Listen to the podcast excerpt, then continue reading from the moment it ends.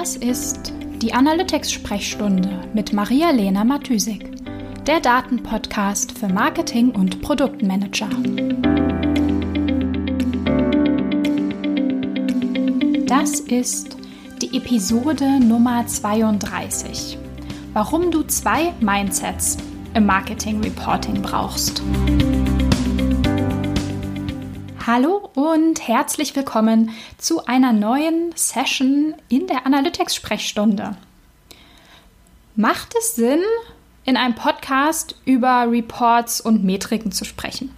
Irgendwie scheint es ein bisschen widersinnig, eine Datenvisualisierung, was Reports ja nun mal sind, in ein Audiomedium zu holen. Ich weiß nicht genau, ob es eine gute Idee ist, aber ich werde es heute einfach mal ausprobieren ähm, und äh, ganz im Sinne des Build, Measure, Learn erstmal machen ähm, und dann schauen, wie das Feedback ist und dann es eventuell ändern. Aber ich habe extra meine Google Analytics Tab äh, im Browser geschlossen, weil wenn ich die Reports und Zahlen und alles äh, vor mir sehe beim Podcast aufnehmen ähm, und du ja nicht beim Hören des Podcasts, dann wird es vielleicht verwirrend und die Episode ewig lang. Also ich versuche das mal so möglichst gut zu erklären. Also, was sind die wichtigsten Reports fürs Marketing oder mit welchen Reports würde ich dir empfehlen anzufangen ähm, oder welche solltest du auf jeden Fall auf dem Schirm haben? Ähm, grundsätzlich würde ich sagen, gibt es zwei unterschiedliche Augen, mit denen du auf einen Analytics Report schauen kannst oder sagen wir mal zwei unterschiedliche Mindsets. Ähm, diese beiden Mindsets, Perspektiven, die du einnehmen kannst, hängen äh, im, im Endeffekt von dem Ziel ab, das du mit den Reports hast oder von dem Ziel, ähm, das du mit Hilfe der Daten erreichen möchtest. Ja, hier merkst du schon, Reporting, Analyse würde ich immer damit anfangen, mich erstmal zu fragen, was will ich mit den Daten? was sollen die Daten für mich leisten oder was will ich wissen. So, auf der einen Seite können wir mit einem ja, mit einem explorativen, mit einem Ideengenerierungs-Mindset ähm, an ein Reporting rangehen. Hier wäre zum Beispiel ein Ziel oder hier wäre das Ziel zum Beispiel das Generieren von Optimierungshypothesen, also zum Beispiel für die On-Site oder Conversion Rate Optimierung einer Webseite. Das ist vielleicht ähm, nicht vordergründig ein Marketing-Use Case, aber wenn du in Richtung Landingpage-Optimierung denkst, dann ist natürlich auch hier explorative Ideengenerierung, was kann man noch machen, was kann man ausprobieren, super wertvoll oder auch ähm, Hypothesen über die Zielgruppe, über den Kontext, in dem die Zielgruppe mit unseren Marketingkampagnen interagiert oder vielleicht auch bestimmte Präferenzen der Zielgruppe. Also das wären dann alles Fragen, die für die Entwicklung ähm, einer Marketingstrategie oder die Überarbeitung einer Marketingstrategie hilfreich sind. Und auf der anderen Seite, also das andere Mindset, ähm, was ich so sehe, auf der anderen Seite gibt es die Validierungsreports. Da schauen wir eher mit so einem ähm, Kontroll- Mindset auf die Daten. Also diese Namen oder Kategorien, die ich hier einordne, also validieren und ähm, Ideen generieren, das sind äh, jetzt keine Fachbegriffe oder so, das habe ich einfach so genannt, weil ich denke, das macht, einen, macht den Unterschied relativ gut klar zwischen den unterschiedlichen Perspektiven, die man einnehmen kann. Also das Validieren oder das Überprüfen von Ergebnissen kann ähm, in ganz unterschiedlichen Use Cases in Analytics relevant sein. Zum Beispiel im Rahmen von einer Marketingkanaloptimierung oder ja, Marketing-Mix-Optimierung vielleicht. Ähm, Google Analytics gibt uns ja die Möglichkeit, den Traffic, der über unterschiedliche ähm, Kanäle kommt, miteinander zu vergleichen. Also welcher Traffic-Kanal bringt wie viel, wie, welche Kampagne bringt wie viele Nutzer und ähm, was machen diese Nutzer dann auf der Webseite? Also wie interagieren sie, interagieren sie überhaupt, konvertieren sie am Ende? Ähm, genau, und hier können wir also den Erfolg also unsere Hypothesen, überprüfen. Welche Kampagne war erfolgreich und ähm, genau, was hat sie tatsächlich gebracht. Hier vielleicht, ja, hier vielleicht ein kleiner Einwurf-Exkurs von mir. Vielleicht denk, denkst du dir jetzt, ja, ich kann ja auch meine Kampagnen in dem Kampagnenmanager selbst optimieren. Also zum Beispiel im Facebook ähm, Ads Manager oder in Google Ads. Warum brauche ich da noch Google Analytics Reports auf dieser Kampagnenebene? Oder warum brauche ich solche Kontrollreports auf dieser Ebene? Ja klar, du kannst ähm, natürlich deine Ads in den Managern optimieren und das solltest du natürlich auch tun, dort mit den Daten und mit den Reports arbeiten. Das will ich ähm, gar nicht in Frage stellen. Der Vorteil, den uns ähm, Google Analytics an der Stelle bietet, ist zum einen der Überblick, den wir über alle Kanäle haben. Also wie viel Traffic kam zum Beispiel über Social im Vergleich zu Organic oder Paid auf die Webseite. Und außerdem sehen wir, wie haben die Nutzer dann mit dem Content oder mit den Produkten interagiert und konvertiert. Natürlich sollst du, oder natürlich ist es, wäre es optimal, auch in Facebook oder in Google Ads oder in anderen ähm, Ads-Managern die Conversions zu tracken. Aber, also beziehungsweise und, soll ja kein Ausschluss sein, ähm, Google Analytics bietet dir natürlich viel mehr Infos über die Nutzer und ihr Verhalten, als du ähm, in den Ad Manager Reports am Ende hast, weil da dreht sich ja das Ganze um die Interaktion mit den Ads und nicht mit, um die Interaktion mit der Webseite. Dafür haben wir Google Analytics. Genau, also das wäre ein Use Case für Validierungsreports, den Erfolg ähm, von Marketingkampagnen messen. Dafür, ja, dafür braucht es natürlich ähm, ein sauberes und valides Tracking der Kampagnen.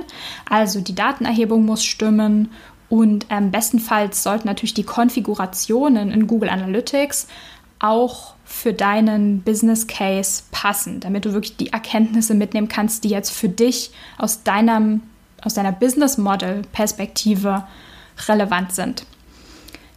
Kleiner Einschub, äh, Werbung in eigener Sache. Ähm, genau zu diesem Thema gebe ich nämlich ähm, nächste Woche Dienstag am äh, 24. März ein kostenloses Webinar. Also wenn du da dabei sein möchtest, dann schau einfach mal auf meine Webseite oder in die Show Notes. Da packe ich den Link auch rein. Genau, Werbung Ende. ähm, andere Anwendungsfälle ähm, für Validierungsreports wären zum Beispiel das Testen von Optimierungshypothesen, zum Beispiel bei der Landingpage-Optimierung. Also zum Beispiel ähm, ja, wenn du neue Elemente testen möchtest oder andere Produktbeschreibungen oder sonstige Features ähm, auf einer Landingpage oder auf einer Produktseite oder auf einer anderen Seite. Das würde man dann natürlich über ein AB-Testing-Tool abbilden, aber die Daten müssen ja trotzdem getrackt werden, um am Ende die Ergebnisse bewerten zu können. Also das wären auch so Validierungs- oder Kontrollreports. Ja, ich würde übrigens nicht sagen, dass man das jetzt so klar trennen muss oder überhaupt trennen kann. Also es ist jetzt nicht so, dass irgendwie dieser Re Report ähm, in Google Analytics nur für, die nur für die Validierung oder eine Validierung genutzt werden kann und einen anderen Report dann nur für die explorative Analyse. So nicht. Also man kann denselben Report mit unterschiedlichen Augen aus unterschiedlichen Perspektiven oder mit unterschiedlichen Mindsets anschauen und dann demselben Report eine andere Frage stellen und so auch eine andere Antwort bekommen. Genau, damit dir das äh, vielleicht noch ein bisschen anschaulicher wird, habe ich dir zwei kleine Beispiele mitgebracht, also zwei Reports aus Google Analytics. Der erste Report, den ich ähm, als Explorations- Report spannend finde, den findest du unter ähm, Zielgruppe, also unter Audience und dann ähm, Mobile und dann Overview bzw. Übersicht. Ähm, in diesem Report, genau, in diesem Report siehst du oder da ist aufgeschlüsselt, wie viele Nutzer über welches Device kamen, also über Handy, Tablet oder über einen Desktop zugegriffen haben auf die Webseite. Ähm, genau, und wenn du dir ähm, dann noch eine sekundäre Dimension dazu auswählst, zum Beispiel Landingpage, Dann siehst du, ähm, auf welchem Gerät deine Zielgruppe welche Landingpage wie häufig gesehen hat. Also wie oft war diese Landingpage der Startpunkt einer neuen Session. Und was sagt dir das? Also es hilft natürlich in erster Linie zu verstehen, welcher Content auf welchem Device konsumiert wird, beziehungsweise welcher Content sozusagen Startpunkt für eine Session ist und auf welchem Device. Äh, es gibt natürlich auch Hinweise darauf, oder möglicherweise lässt es Rückschlüsse darauf zu, wo der Nutzer deinen Content sieht. Also sitzt er gerade im Büro am Schreibtisch oder sitzt er vielleicht eher in der S-Bahn und ist unterwegs und ähm, hat deswegen sein Handy in der Hand. Oder ist er vielleicht irgendwie super früh morgens noch im Bett und äh, checkt als allererstes deine Webseite oder interagiert mit dem Content. Ja, gerade was die Uhrzeit angeht, ähm, kannst du dir auch zum Beispiel Time of Day als sekundäre Dimension in den Report dazuziehen. Und ähm, genau, wenn du dann noch eine Conversion als äh, Zielvorhaben angelegt hast, siehst du auch, was über welches Device, vielleicht zu welcher Uhrzeit, ähm, konvertiert oder was deine Zielgruppe ähm, macht oder wo deine Zielgruppe zugreift. Genau, das sind natürlich am Ende keine absoluten schwarz-weiß Wahrheiten, sondern solche Explorationsreports sind ein weiteres Puzzlestück für dich, für oder auf dem Weg zu einem ganzheitlichen Verständnis deiner Zielgruppe. Also es gibt dir sozusagen noch ein Stück Information, ähm, das das Bild vollständiger macht. Den zweiten Report habe ich ähm, als Beispiel für einen Validierungsreport ausgesucht. Und zwar ist das der unter Akquisition, alle Zugriffe und dann Channels, also die Übersicht aller Kanäle, aller Marketingkanäle. Ja, ich würde sagen, das ist der Klassiker-Report, ähm, wenn es darum geht, einen guten Überblick über die Kampagnenperformance zu bekommen. Ähm, am besten würde ich immer empfehlen, wählst du nicht unbedingt das Default Channel Grouping, was standardmäßig die Ausgangsposition ist in diesem Report, ähm, als erste Dimension, sondern zum Beispiel auch Quelle Medium.